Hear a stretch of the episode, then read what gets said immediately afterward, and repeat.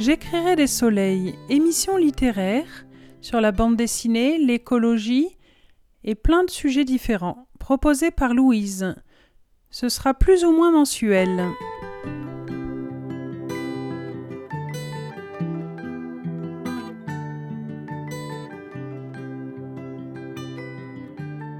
Bonjour, aujourd'hui je vais vous présenter plusieurs livres.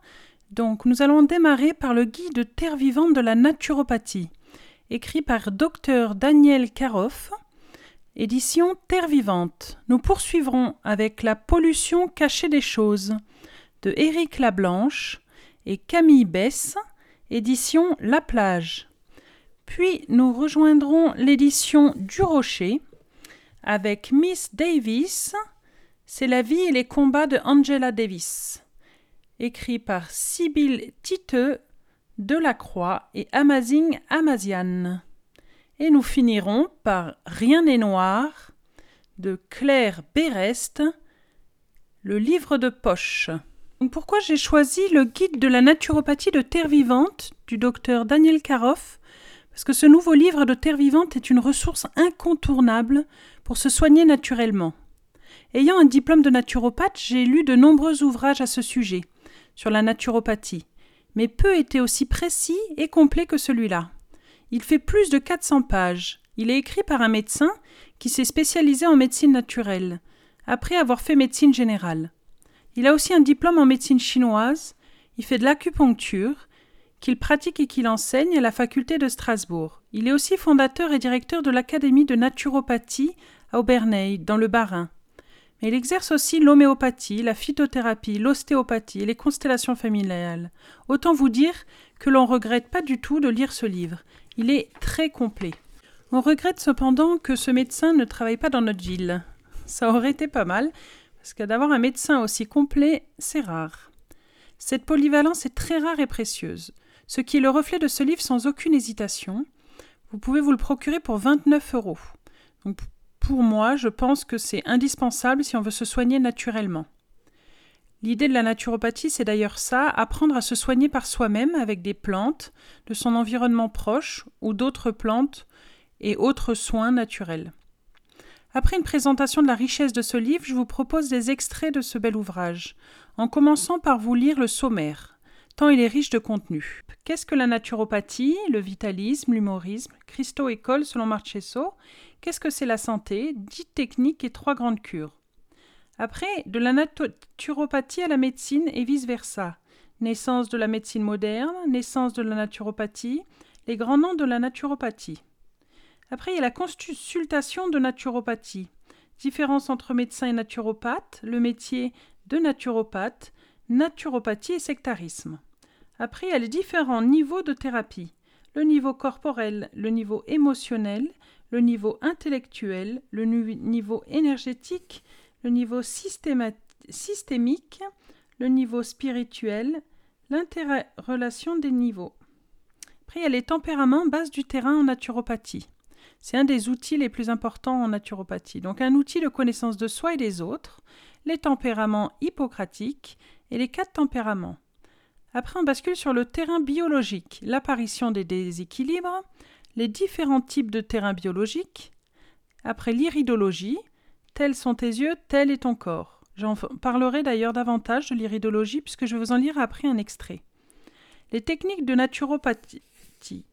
Privilégier la qualité, nutriments et aliments, les douze principes d'une alimentation santé, l'alimentation vivante, les superaliments, les régimes minceurs. 50 recettes végétariennes. Ce livre est assez étonnant parce qu'il propose aussi des recettes qui est assez bien. Parce que souvent, quand on se soigne, il faut manger davantage de produits frais et de produits crus. Et là, il vous propose plusieurs recettes à ce niveau-là qui sont très intéressantes. Les compléments alimentaires, l'oligothérapie, les trois cures selon Marchesso, les cures naturopathiques, l'équilibre psychologique, l'hygiène par le mouvement, la phytothérapie, l'aromathérapie, l'homéopathie, les fleurs de bac, l'énergétique, l'hydrologie, les techniques respiratoires, les massages et la réflexologie. Et à chaque mal son remède, donc le système digestif, le système ostéo-articulaire et tendinomusculaire, le système immunitaire, le système respiratoire et ORL, bien pratique euh, actuellement, le système cardiovasculaire, le système cutané, le système urinaire, le système génital, les troubles neuropsychiques, le système neurologique et le vieillissement, l'accompagnement du cancer, ainsi qu'une conclusion assez intéressante aussi. Donc vous voyez la richesse déjà du contenu.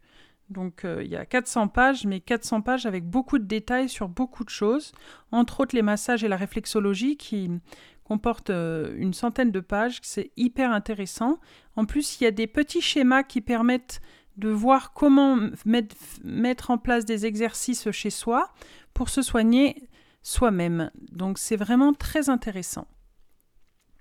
Du coup, moi, je vais poursuivre euh, le livre en vous parlant de la présentation du livre qui explique aussi le contenu et les avant-propos de ce bouquin. La naturopathie est un domaine extrêmement vaste et il faudrait dix livres comme celui-ci pour en donner une vision complète. J'ai donc dû choisir les éléments qui me semblaient les plus importants et les plus utiles. Il existe plusieurs courants en naturopathie, plusieurs écoles, et ce livre en représente trois principaux. Un courant plutôt médical et technique, un courant plus ancien basé sur le concept de Marchesso, et enfin un courant plus philosophique, issu de la naturopathie essentielle ou naturopathie de l'être telle qu'est enseignée dans mon école l'ANAE, Académie de naturopathie essentielle. J'étudie la médecine et la naturopathie depuis plus de vingt ans, et plus j'étudie et pratique, plus je rends compte de l'étendue de ce qu'il me reste à apprendre.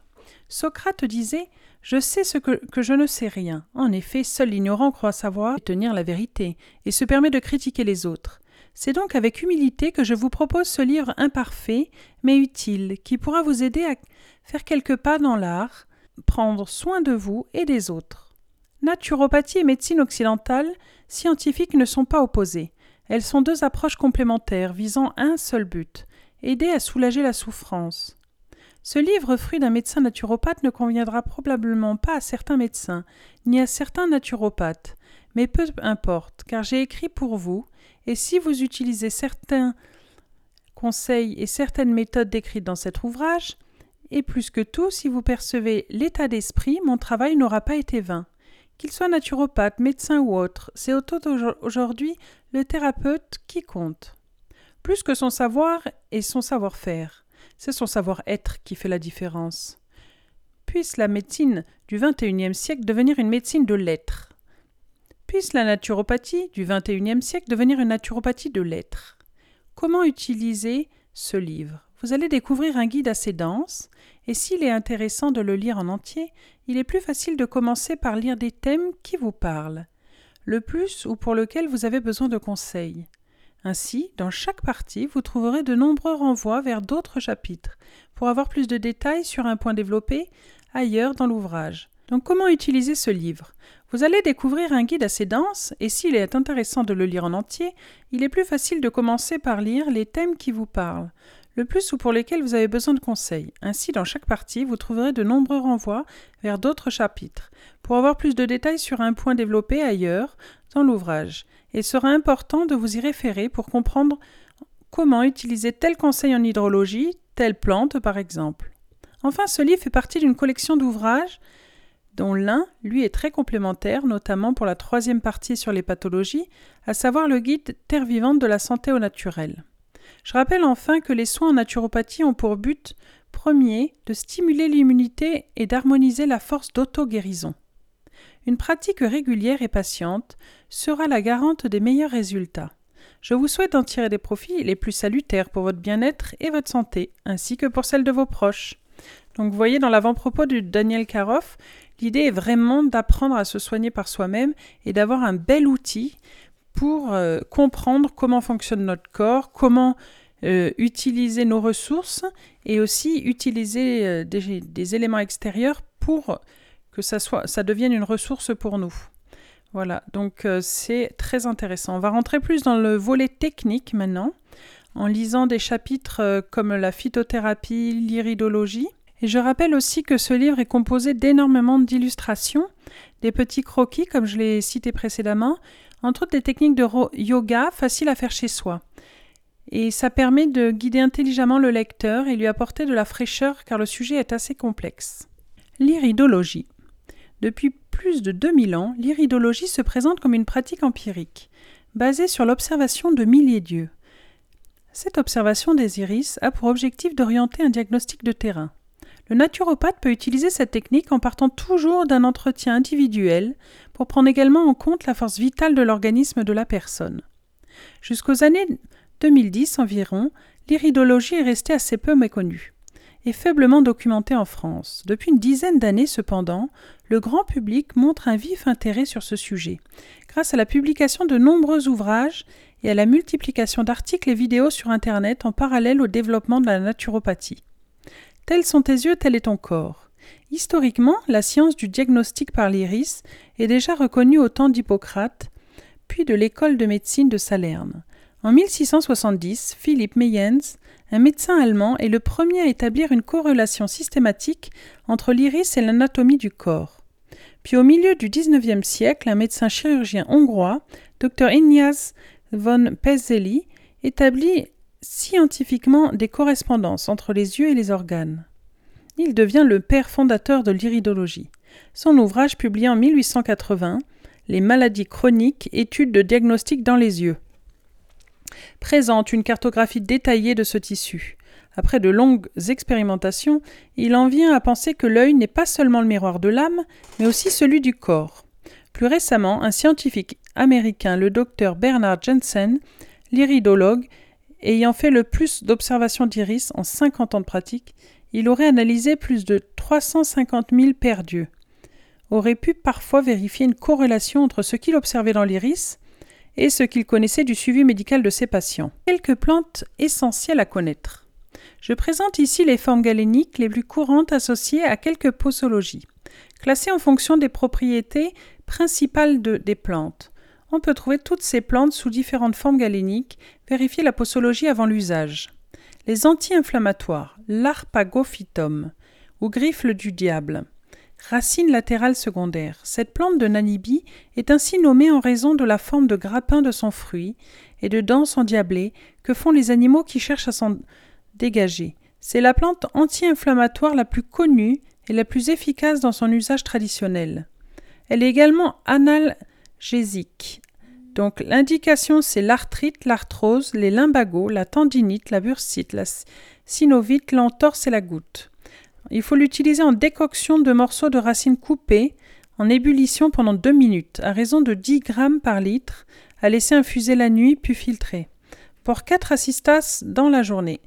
Il y a des gélules aussi qu'on peut trouver en pharmacie ou en biocop, gélules de poudre totale 1 à 6 grammes par jour, soit 10 à 12 gélules en traitement d'attaque. Pour suivre le traitement, 2 à 3 mois. L'efficacité complète demande 3 semaines de traitement minimum.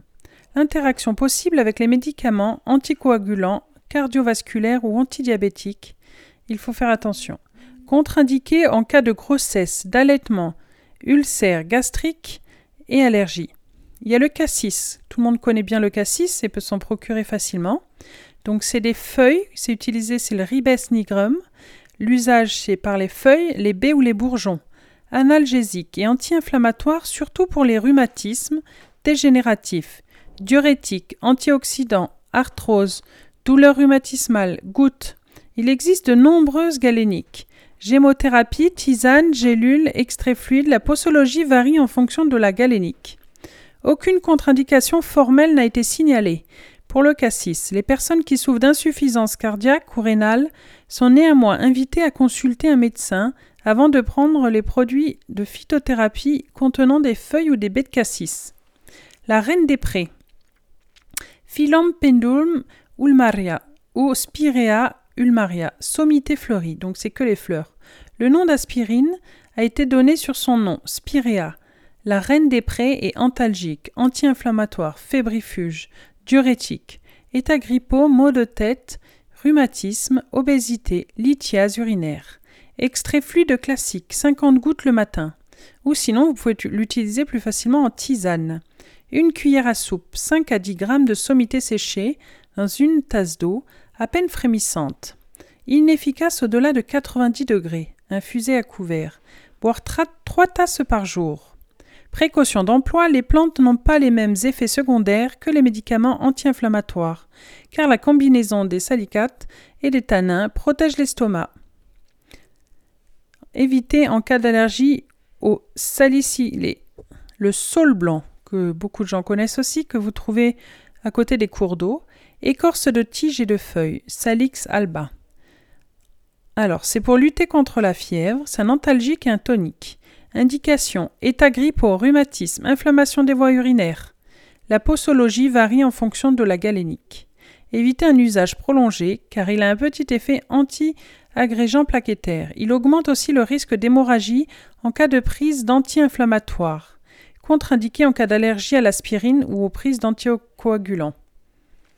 Voilà, donc vous avez un petit peu un aperçu des plantes à connaître et que vous pouvez vous procurer assez facilement. Et, euh, qui vous montre un peu la couleur de ce livre, euh, tant par les détails par, et aussi pour comment les utiliser, l'usage. Il n'y a pas marqué effectivement euh, où ça se trouve, dans, dans quelle partie de, de vos jardins.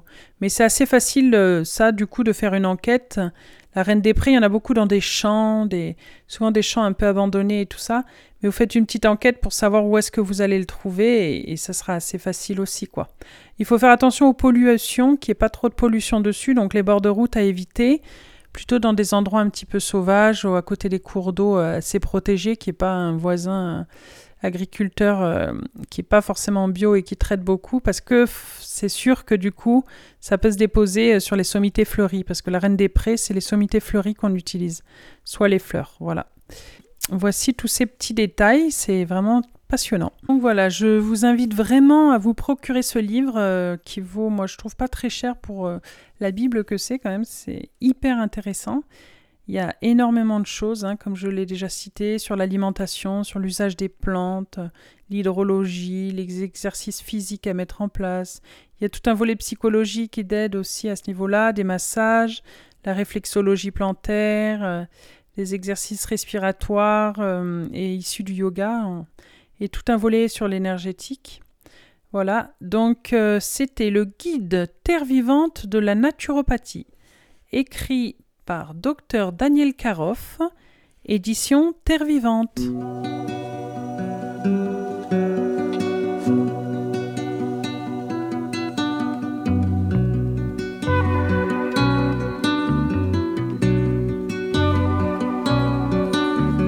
Oye, comenzó a llover, comenzó a llover. Cada gota que caerá para que te ame más. Quiero ver diluviar esta noche sin cesar, estando solos juntos, que nos importa el mundo. Oye, comenzó a llover, comenzó a llover cada gota que caerá, tú me llamarás.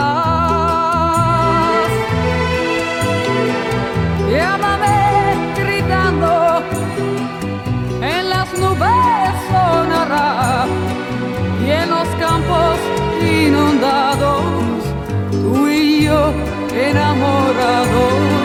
Hoy es comenzó a llover, comenzó a llover.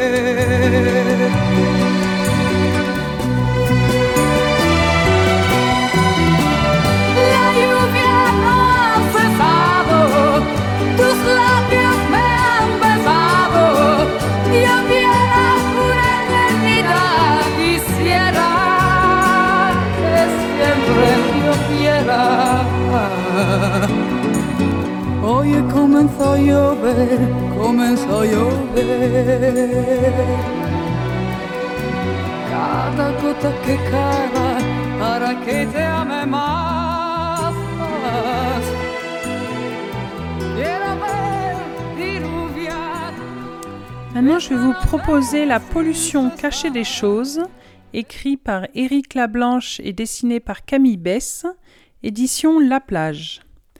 Ce livre m'a été dédicacé par les auteurs et je vous avoue que leur dessin de dédicace et leurs petites notes m'a beaucoup touché. Sauvons la planète avec le sourire. Cette petite note résume très bien ce livre BD. Il est un peu sous forme BD, il y a beaucoup d'illustrations. L'écologie en perdition ainsi que la planète, mais ne jamais perdre courage. Comme dirait l'adage, tout problème a sa solution. Ce livre fait un bien fou par son humour, le ton qu'il a. Il est un petit peu piquant dans ces temps profondément anxiogènes. Ça fait du bien. Bon, il va pas vous remonter non plus le moral parce qu'il y a quand même euh, euh, la réalité actuelle des pollutions qui se cachent de partout. Voilà. Et c'est un sujet assez sensible et complexe. D'ailleurs, c'est très bien détaillé euh, d'où viennent justement ces pollutions. Donc, c'est assez intéressant. Il n'est vraiment pas là pour donner quand même le cafard. Hein. L'idée vraiment, c'est humoristique. D'ailleurs, il donne des surnoms de manière euh, continue euh, aux choses, comme euh, la planète, surnommée Nénette. Voilà, c'est pour donner un petit côté humoristique et pour s'approprier le livre et l'histoire. Enfin, c'est une histoire, c'est plusieurs petites histoires de présentation sur des problématiques diverses et variées, autant au niveau alimentaire que planétaire, que euh, vestimentaires, par exemple nos jeans, euh, d'où ils viennent, l'origine du coton, euh, des pollutions sur le coton. voilà, c'est assez précis, c'est beaucoup de thèmes qui sont abordés. Donc, ce livre est destiné autant à des ados esselés dans la complexité du sujet de l'écologie, des parents qui sont perdus et en désarroi face aux dégâts climatiques, qui s'accentuent, comme on a pu le voir avec la tempête Alex qui a anéanti une vallée au-dessus de Nice, la Roya, et par rapport aussi euh, à l'État qui réautorise euh, les néonicotinoïdes, qui sont aussi un problème de pollution assez importante et qui sont vraiment d'actualité.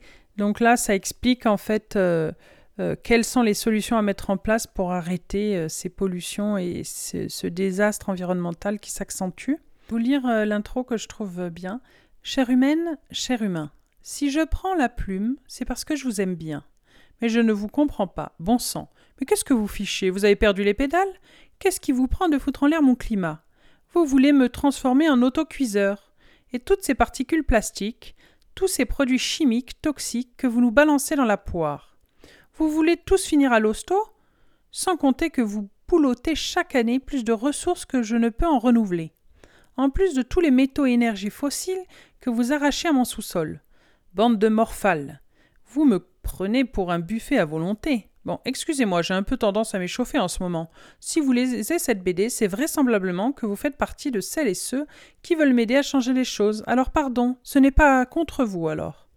Je sais bien que les changements devraient d'abord venir de vos grandes entreprises et de vos gouvernements, mais en attendant, rien ne vous empêche d'agir. Votre quotidien de consommateur est bourré de possibilités d'améliorer ma situation et la vôtre. Ce livre vous permettra, je sais bien que des changements devraient d'abord venir de grandes entreprises et de vos gouvernements. Mais en attendant, rien ne vous empêche d'agir. Votre quotidien de consommateur est bourré de possibilités d'améliorer ma situation et la vôtre. Ce livre vous permettra d'en découvrir quelques-unes. Les produits et les services qu'on vous propose sont complexes, et la pollution qu'ils causent est le plus souvent indirecte ou visible, je sais. Il fallait donc se pencher sur la pollution cachée, à l'intérieur des choses. Mieux connaître ce qu'on vous vend vous permettra de mieux choisir et de réduire votre empreinte carbone les doigts dans le nez. Moins, c'est mieux, pour notre bien à tous. Je vous aime bien et je voudrais pas qu'il vous arrive malheur, je compte sur vous. Bien affectueusement, Nénette. Donc Nénette, je rappelle, c'est la planète. Voilà, vous voyez du coup l'humour, euh, c'est j'aime bien cette intro parce que ça illustre bien comment est construit le livre. Il y a le ton qui est très intéressant mais il y a aussi les dessins qui sont qui sont bien faits. D'ailleurs, elle n'est pas à son premier croquis, euh, la dessinatrice. D'ailleurs, je vais vous lire euh, à ce sujet une présentation de qui sont les auteurs. Ça vous expliquera un peu d'où ça vient et les projets qu'ils ont. Donc, Éric Lablanche, l'auteur est journaliste, humoristique, écrivain, scénariste spécialisé dans l'environnement et les neurosciences. Il vient de sortir Coup sur coup Pourquoi votre cerveau n'en fait qu'à sa tête livre illustré sur les biais cognitifs et Colère contre les responsables de l'effondrement écologique. Un essai vif et engagé. Il est également scénariste de la série d'animation C'était caché sur Canal+. Camille Bess est illustratrice. A publié son premier dessin dans Charlie Hebdo en 2008. Elle dessine aujourd'hui dans une dizaine de titres. De Cosette au pèlerin, en passant par Marianne et l'humanité, elle a également co-scénarisé la série d'animation C'était caché pour Canal+. Donc ils avaient déjà travaillé ensemble. L'idée aussi de cette BD, je pense que c'est de faire une continuité euh, au niveau euh, au niveau de l'image et peut-être de faire, euh, à mon avis, c'est ce qui va, se, qui va se dérouler après. Il me semble que j'ai lu, lu, dans le livre, mais c'est de faire une suite euh, visuelle au travers d'une émission, quoi, une émission de télé. Donc, il faut sauver Nénette. La pollution, on pense la connaître, et pourtant, entre les microparticules de plastique indétectables, les composants pas très joyeux cachés dans nos produits de quotidien, l'empreinte carbone insoupçonnée de nos outils électroniques ou la contamination de nos esprits par certains programmes de télépoubelle, la pollution est partout, sans qu'on s'en rende forcément compte. Tels des pisteurs à l'affût apprenant à identifier les empreintes carbone, laissée par nos actes quotidiens de consommation sur l'environnement. Traquons-la jusque dans les recoins inattendus, où personne n'ose jamais aller, sur nos comptes en banque, dans nos estomacs, à l'intérieur de nos cercueils. Donc euh, ce livre est sorti le 21 octobre 2020, donc il est récent. Et euh, l'idée c'est il faut sauver Nénette. Donc Nénette c'est la planète. La pollution, on pense la connaître, et pourtant, entre les microparticules de plastique indétectables, les composants pas très joyeux cachés dans nos produits du quotidien, l'empreinte carbone insoupçonnée de nos outils électroniques ou la contamination de nos esprits par certains programmes de télépoubelle. La pollution est partout, sans qu'on s'en rende forcément compte. Tels des pisteurs à l'affût apprenant à identifier les empreintes carbone laissées par nos actes quotidiens de consommation sur l'environnement. Traquons-la jusque dans les derniers recoins inattendus, où personne n'ose jamais aller, sur nos comptes en banque, dans nos estomacs, à l'intérieur de nos cercueils, au cœur même de nos cerveaux et jusqu'au fond de nos culottes.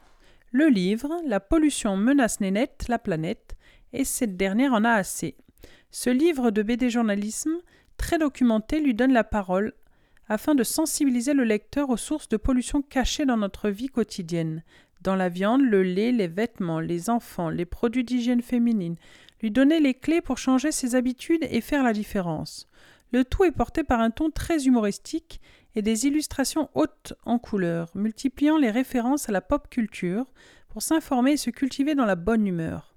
Avec cette, BD, excusez-moi, partez pour un voyage ébourifiant et drôle, plein de surprises, de faits scientifiques et de mauvais esprits. Voilà, donc euh, c'est un livre euh, assez marrant. Moi, le, bémol que j'ai quand même sur ce livre, donc c'est tout le volet alimentaire. Je trouve qu'il devrait encourager davantage euh, la vente directe et les produits de qualité bio directement aux producteurs plutôt que de stigmatiser la viande, le lait de manière globale. Quoi.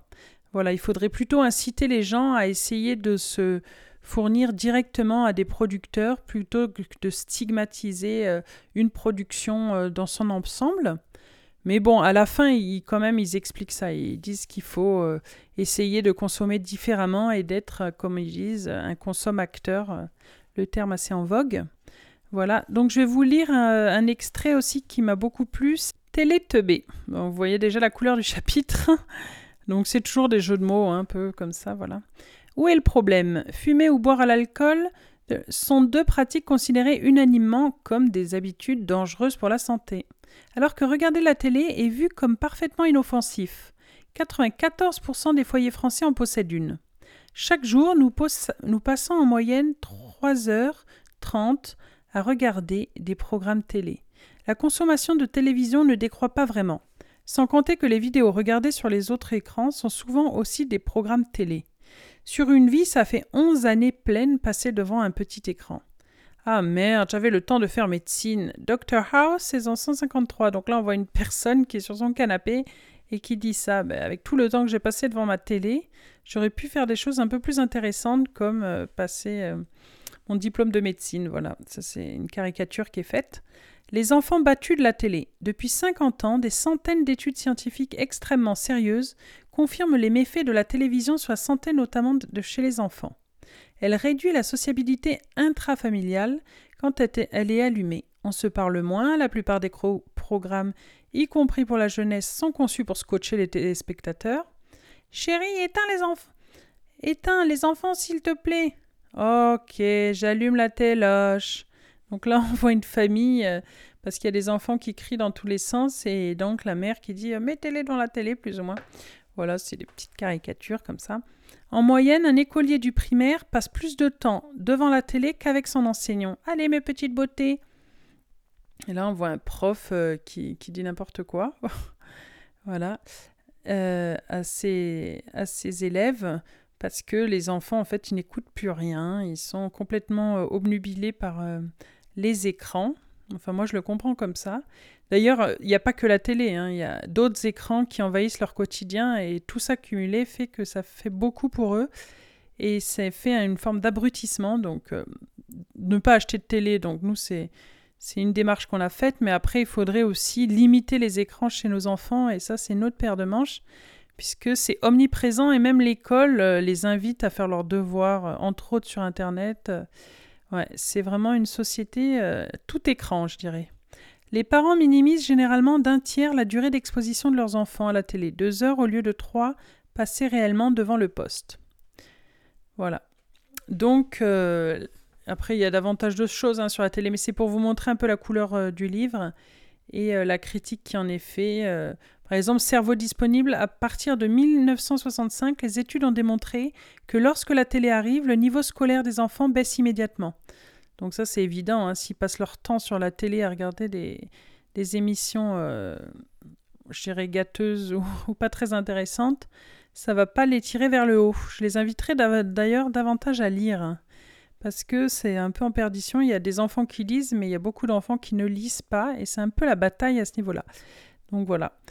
Donc euh, ce livre est très sympa, vraiment. C'est, on rigole bien. C'est et en plus ça approfondit des, des sujets euh, qu'on n'a pas forcément l'habitude d'approfondir. Et donc je vous invite à lire ce livre, La pollution cachée des choses donc c'est édition La Plage et il vaut 19,95. Voilà, 19,95 euros. Et c'est édition La Plage. Donc c'est écrit par Eric Lablanche et Camille Bess d'une trêve que j'avais demandé, si l'histoire d'un soleil que j'avais espéré, si l'histoire d'un amour que je croyais vivant, c'est l'histoire d'un beau jour que moi petit enfant je voulais très heureux pour toute la planète je voulais, j'espérais que la paix règne en mettant ce soir de Noël, mais tout a continué, mais tout a continué, mais tout a continué. Non, non, rien n'a changé, tout a continué.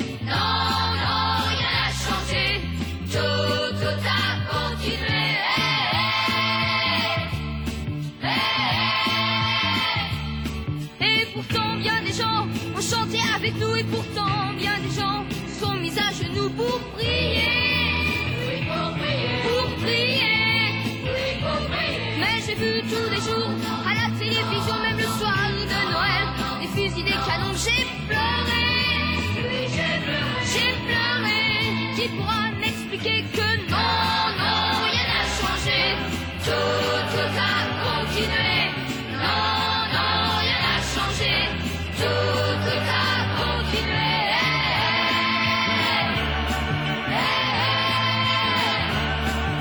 je pense à l'enfant entouré de soldats. Moi je pense à l'enfant qui demande pourquoi tout le temps. tout le temps.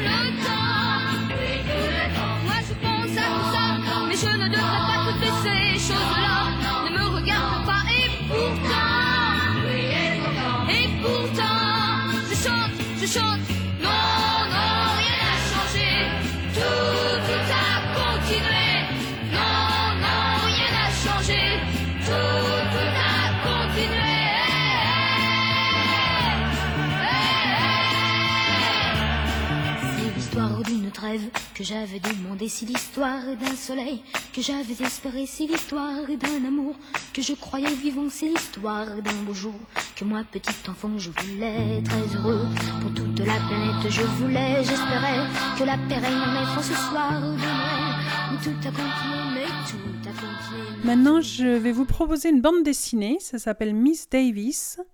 Et c'est la vie et les combats de Angela Davis. C'est écrit par Sibylle Tite de la Croix et Amazing Améziane. C'est édition du Rocher. Donc pourquoi cette bande dessinée? Ben Déjà parce que Angela Davis, c'est une très grande dame, donc euh, une grande militante. Elle est née en 1944 à Birmingham, en Alabama. Les dessins sont assez simples mais vraiment magnifiques. On rentre vite dans l'histoire et le personnage est hors du commun, qui est Angela Davis, qui se bat pour la reconnaissance de ses droits et ceux de sa couleur, euh, la couleur noire, qui a été euh, très stigmatisée en Amérique et pas que. Pas qu'en Amérique d'ailleurs, c'est assez grave. Donc c'est surtout euh, dans une Amérique raciste où elle a grandi, où le Ku Klux Klan sévit et, et, où leurs droits sont vraiment brimés, quoi. Voilà. Donc je vais vous lire aussi un extrait donc de Angela Davis. Voilà. Alors, la vie et les combats d'Angela Davis. Née en 1944 à Birmingham, à Alabama, où sévissent la ségrégation raciale et les attaques du Ku Klux Klan, Angela adhère au Chelumba Club en 1968, puis au Black Panther Party. La chasse aux communistes ainsi que la programme Pro du FBI ne laissent pas de répit aux activistes afro-américains. Tous les groupes d'opposition sont infiltrés et surveillés. En 1970, suite à l'attaque du tribunal du comté de Marin, Angela Davis deviendra l'ennemi public numéro un et sera emprisonnée pour être condamnée à mort. Le Comité national uni pour la libération d'Angela Davis est alors créé. Le monde entier connaîtra son histoire et demandera sa libération. Et je trouve que lire ce livre en ce moment, avec les temps de confinement et les périodes difficiles qu'on traverse, je trouve que c'est très ressourçant de lire des gens comme elle euh, qui se sont battus pour avoir des droits et, pour faire reconnaître leurs droits. Et, donc vraiment, je trouve que c'est euh, une, BD de lire de circonstance. Vous lire d'ailleurs aussi un extrait de, du livre qui est quand même un gros livre, euh, il y a plus de 200 pages, et, mais ça se lit d'une traite, hein, c'est vraiment passionnant. Il y a des coupures un peu de journaux qui sont mises en avant dedans. Je suis en fait une journaliste qui enquête sur, sur Angela, voilà, et euh, c'est fait de manière reporter un peu, quoi. Voilà, donc c'est très intéressant et euh, très accessible du coup. 1959. Angela est partie pour New York, au lycée Elizabeth Irwin. New York était son rêve, quitter le Sud et le rêve de tout le monde. Elle travaille d'arrache-pied depuis toujours pour montrer aux Blancs qu'elle est aussi intelligente qu'eux et espère être pédiatre. Je suis sûre qu'elle réussira. D'ailleurs, je compte bien faire un comme elle, travailler dur et réussir mes études malgré tout. Quand je vais à l'église, le dimanche, je prie le Seigneur pour qu'il me donne la force de ne pas faiblir. Puis je le remercie d'avoir fait en sorte que les Wesley acceptent de me prendre chez eux. Grâce à cela, je vais dans une meilleure école, je mange tous les jours et j'ai une chambre à moi. Je peux lire, apprendre mes leçons, dormir dans un lit sans avoir à le partager avec un de mes frères. L'autre nuit, j'ai rêvé que je déambulais dans une immense rue de New York, vêtue d'une merveilleuse robe de soirée, comme les stars de cinéma. J'allais partout où allaient les blancs, je faisais tout comme les blanches, et parfois même certains blancs m'applaudissaient et m'offraient des fleurs avec des airs de regret. Mais au détour d'une rue, je rencontrai le chef de notre police, Bull Connor, et je n'étais et j'étais si terrorisée que je m'enfuyais en courant. Angela envoie des lettres où elle raconte une foule de choses qui montrent à quel point sa vie de maintenant est tellement plus passionnante que la nôtre. Elle vit dans une famille blanche, ce qui au début nous a semblé complètement fou. On se disait que c'était un piège, qu'elle allait se faire empoisonner ou assassiner, dans son lit en pleine nuit. Mais de toute évidence, les choses sont différentes dans le Nord. Il existe bel et bien des Blancs différents de ceux d'ici. Le père de la famille qui l'accueille, nommé Mélich, est un révérend communiste. Son problème, ce n'est pas les Noirs, c'est la misère. D'ailleurs, Angela parle sans cesse du manifeste communiste, de M. Marx et Angel, Engel qu'elle a lu, et dont elle estime qu'il il est pour elle une véritable révélation qui l'a transformée. Voilà, donc là, euh, c'est un extrait de son enfance, quand elle a été chez, euh, adoptée en fait euh, par un révérend et qui l'a un peu initié au communisme, voilà.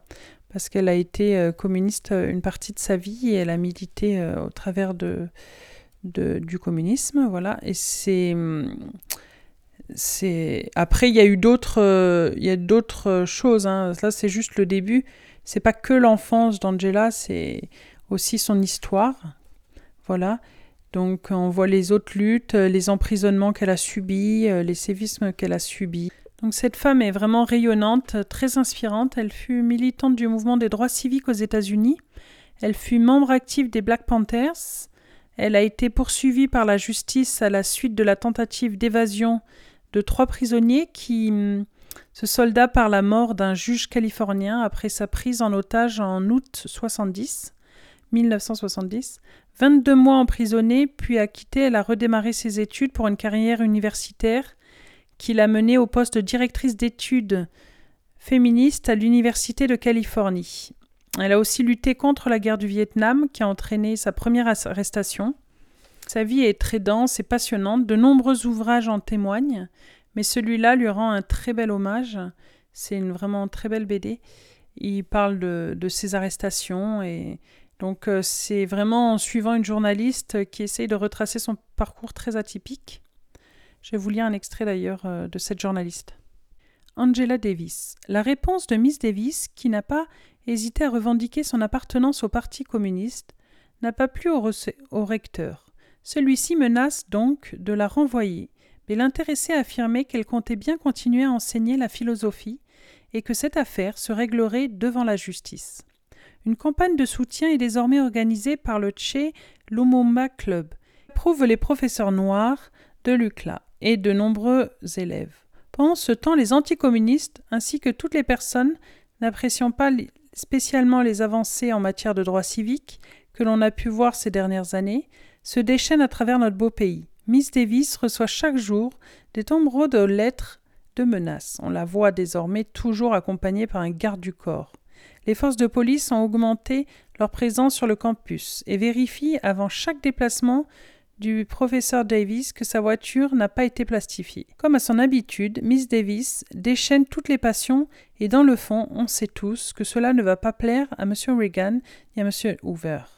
Los Angeles, Seymour Jan. Je vais finir avec un extrait de, ses paroles à elle, Angela Davis, euh, pour que vous compreniez un peu pourquoi elle se battait et qui elle était. Et après, je vous invite à lire euh, vraiment ce très beau livre.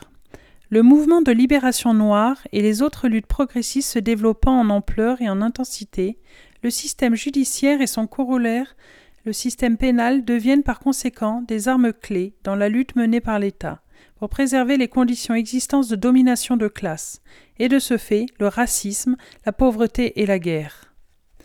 Voilà, donc c'est Angela Davis. Euh, écrit par Sibyl Titeux Delacroix et Amazing Améziane. Donc euh, le titre de la bande dessinée c'est Miss Davis et c'est édition du Rocher.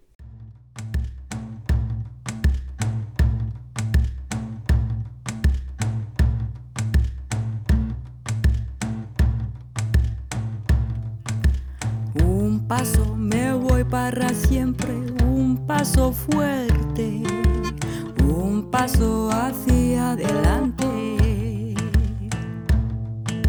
Dos pasos me voy sin mirarte, tan lejos pise. Dos pasos y ya te olvidé. Tres pasos ya son hacia el este, el sur, el oeste. Tres pasos creo mucho me parece. Cuando volverá? Je suis si loin déjà. Un día o jamás. Y cuando volverás? J'ai fait le premier pas. Cuando volverás? Et tout ne m'attend Cuando pas. volverás? Un día o jamás. Cuatro pasos quiero acordarme. Cuatro pasos ya sé. Tú me quisiste, yo te quise. Cinco pasos ya sin perderme, tanto me alejé. Cinco pasos y te perdoné. Seis pasos ya son casi siete, contar más no sé. Mil pasos y más me quedo de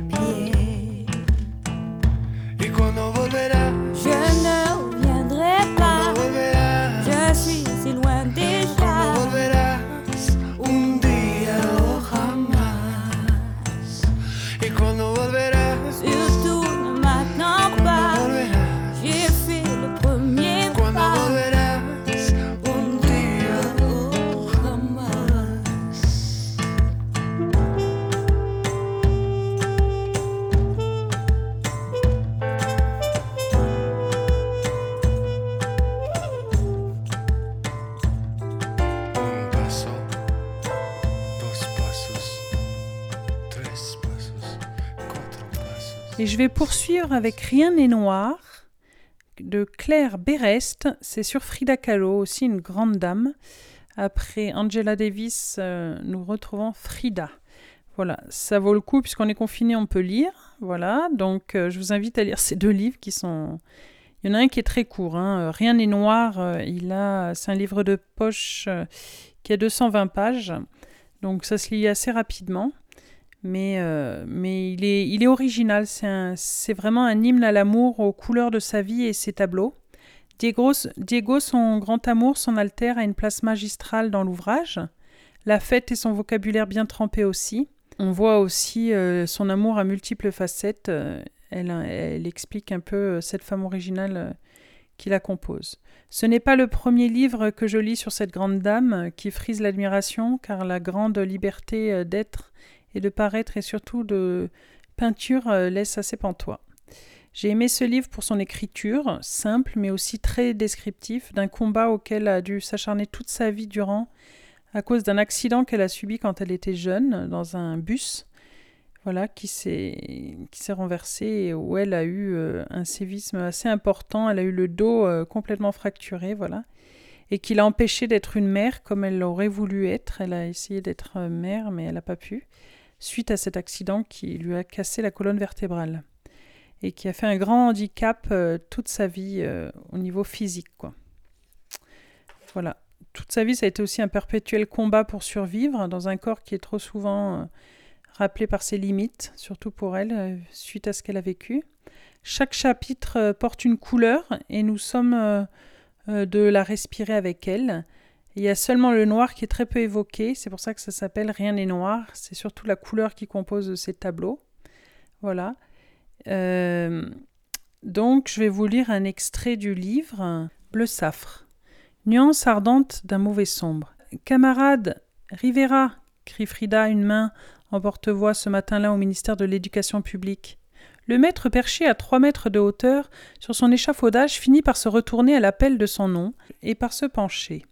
Une fillette se tient stoïque, en contrebas, le visage tourné vers lui, regard farouche, les cheveux noirs tirés en arrière. En fait pas si fillette que ça, une belle poitrine ronde, à peine dissimulée par les paquets, qu'elle tient solidement sous l'épaule. C'est pourquoi je travaille. J'ai quelque chose à vous montrer. J'ai pas le temps, Nina. Descends, Rivera, rapido. L'insolence de la créature le fait rire. Il n'en montre rien. Ça fait huit heures qu'il peint. Il a peint toute la nuit. Il peut bien s'accorder une pause, et une pause féminine ne se refuse jamais il entreprend de descendre de son Olympe jusqu'à la garçonne, parvenu en face d'elle. Son mètre 90 et sa carrure de mastodonte tranchent de façon comique. Avec ce colibri entêté, il la prévient qu'elle n'a pas intérêt à lui faire perdre son temps. Elle a apporté de tableaux, elle veut son avis professionnel, et elle non plus prévient qu'elle n'a pas beaucoup de temps. Sans scier, Frida atteint, attend la réaction de l'homme le plus connu du Mexique. Pose-les contre le mur à la lumière et recule-toi. Diego essuie ses mains sur sa chemise, allume un petit cigario entouré d'une bague saphir. Un petit cigario qui sent le safran. Il regarde l'étoile longuement, puis se tourne vers elle, ouvre la bouche pour parler, se ravise et replonge dans son observation des tableaux. Il finit par rompre le silence en lui demandant où elle habite. À Coyacan. Je viendrai dimanche, lui dit-il. D'ici là, peins-en d'autres. Je veux un avis maintenant. Me déplacer un dimanche jusqu'à Koyakan est un avis. Je t'ai pas déjà vu? Ton visage me dit quelque chose. Ta voix peut-être. Je crois que je n'aurais pas pu oublier ses sourcils défrontés. Non. Elle écrit son adresse sur une boîte d'allumettes qu'elle lui lance. Elle est déjà partie, elle s'éloigne, gracieuse, très digne, en boitillant comme le maître lui demande en criant. Quel est ton nom? Mais elle ne se retourne pas. Et tout est beau dans cet éloignement. Voilà, on voit euh, cette Frida assez imprévisible avec un culot monstre euh, qui plaît d'ailleurs à, Diego parce qu'elle se laisse pas faire, voilà. Et qui impressionne aussi tout son entourage et surtout ceux qui se croient supérieurs à elle, comme Diego. Elle est très humaniste, aussi toujours sensible à la violence qui l'environne. Elle combat contre les dictatures de son pays, mais pas que. Le capitalisme qui s'abat sur le monde la désespère grandement. Et je vais d'ailleurs vous lire un passage palpitant et savoureux où elle fait tête à Ford alors que son mari lui fait une fresque là en Amérique. Ça a suivi d'un scandale. Euh, voilà, parce qu'il a peint Lénine et rend hommage au communisme au travers de cette fresque, qui d'ailleurs a été détruite par la suite. Mazarin, rouge laqué sombre caverneux. Ce soir, Diego et Frida sont reçus à dîner chez Henry Ford en personne. Nappe blanche, vin rare, couteau tiré en argent, serviteur à la chaîne et VIP de la haute bourgeoisie, depuis son arrivée à Détroit, le couple Rivera est accueilli et cornaqué par le fils unique de Henry Ford, Etzel. C'est lui qui a proposé à Rivera de réaliser une œuvre ici, à l'Institut des Arts. Faire une fresque à la gloire de l'industrie de motor City, c'est faire, faire évidemment une fresque à la gloire de Ford. Diego adore ça, il parle de peindre l'histoire de la nouvelle race de l'âge de l'acier. On lui a proposé deux murs de la cour intérieure coiffés d'un toit de verre, mais il veut trois murs, non quatre. Il veut un ciel sans limite. Après avoir visité toutes les usines et laboratoires de la ville, il a dessiné 27 tableaux préparatoires à son mural. Le budget est largement dépassé, et Tselford a suivi sans barguiner, augmentant la dotation de 10 000 à 25 000 dollars. Dans ce paysage industriel piqué de gratte-ciel, Frida jure dans le tableau avec ses robes de Tepec. Elle n'aime pas du tout la ville. Elle est choquée par l'extrême pauvreté au coude à coude avec les automobiles de luxe. Elle a l'impression de refaire un tour du même manège, gérer l'excitation de son mari et son surmenage, tenir le carnet de balles des mondanités, où le couple est une sorte d'attraction clownesque. Mais Diego est heureux comme un enfant. Survolé par contagion, elle y trouve sa joie. Simplement. En se rendant chez le Ford, les Ford, elle a fait remarquer à Diego qu'il portait un smoking de capitaliste. Oui, Frida, mais les communistes doivent s'habiller comme les gens de la haute, lui rétorque Diego. Pour quelqu'un qui revendique que son épouse s'habille comme une indienne, cela ne manque pas de sel, pense-t-elle. À table, elle est placée à côté de Henry Ford. Elle est invitée de Mark. Où êtes-vous logé lui demande une dame à diadème entre deux âges, toute prête à lui faire l'article sur les places to be or not to be à Détroit. Nous avons un petit meublé de Wardell près de l'Institut, mais nous avons failli plier bagage. Vous avez rencontré des désagréments? Oui, il n'aime pas les juifs. Au mot juif, Frida parle bien fort. Un silence gênant s'abat et ruine les le cours renflant et équilibré de small talk de bonne aloi. Un ange passe. Il faut dire que la réputation d'antisémite de Henry Ford n'est plus à faire. À Détroit, Frida se présente sous le nom de Carmen. Carmen est son deuxième prénom, après Magdalena. Frida n'arrive qu'en troisième place, même si sa famille l'a toujours appelée ainsi, Frida. Comme il est inscrit sur son acte de naissance, c'est un prénom allemand, qui vient du mot P, Fried, un bien joli mot, quoique mis à mal avec l'arrivée des nazis dans le paysage politique. L'Allemagne est en pleine élection présidentielle et Adolf Hitler incarne une menace sérieuse face à Hindenburg. Pour marquer une distance avec ses origines allemandes, Frida a d'abord supprimé le E de son prénom, puis s'est rebaptisée Carmen. Autour de la table, le silence est assourdissant. Personne ne se lance pour briser le gêne. Les convives espèrent in petto que Ford n'a rien entendu. Frida se tourne vers le vieil Henri et lui demande, toujours en parlant fort Monsieur Ford, est-ce que vous êtes juif? L'embarras collectif est à son comble. Ce n'est plus un ange qui passe, mais tous les chérubins du paradis qui s'installent autour de la table. Les convives piquent du nez dans leur assiette. L'élégant septégionnaire pose son térébrant regard bleu sur cette Amazone à face de métèque et éclate d'un rire sonore qui contraste avec sa minceur athlétique et son maintien pincé. Ford répond enfin Cher Carmen, il paraît que vous peignez aussi. Je serais ravi de voir vos œuvres. Oui, je comprends, je suis la meilleure peintre du monde. Ah ah ah Vous m'envoyez absolument convaincu. Et que pensez-vous de mes usines? À ce sujet, il y a une histoire de mon pays qui devrait vous amuser.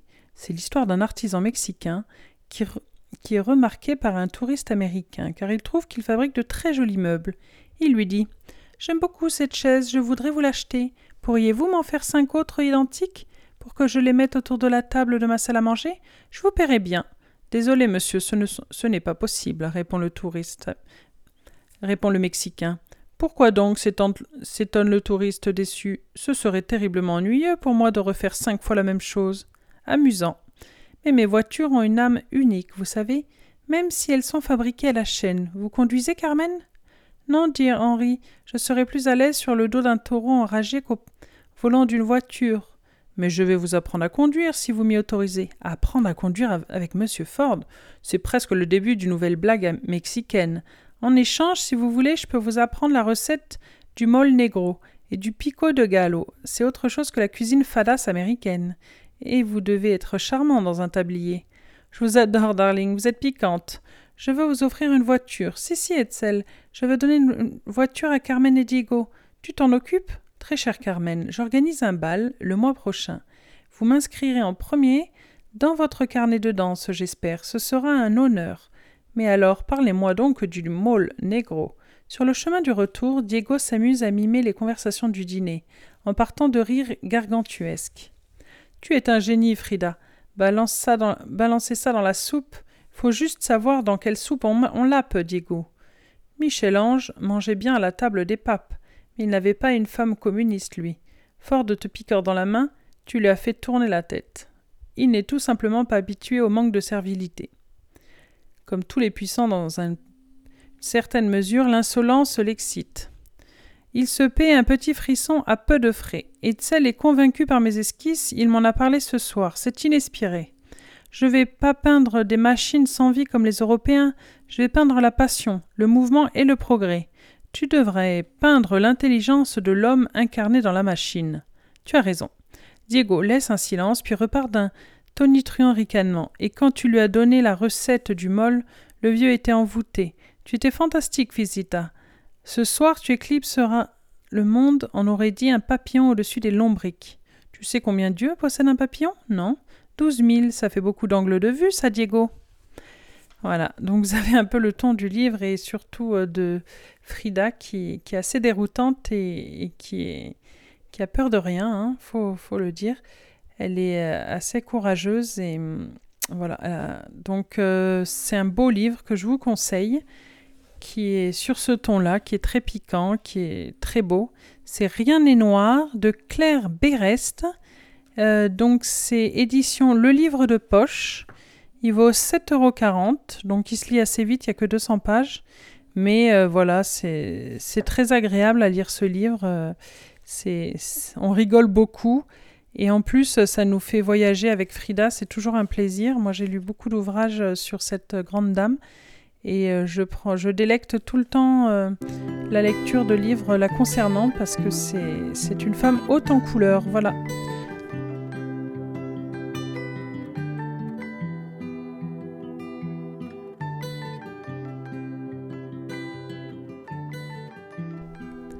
J'écrirai des soleils, émissions littéraires sur la bande dessinée, l'écologie et plein de sujets différents, proposés par Louise. Ce sera plus ou moins mensuel.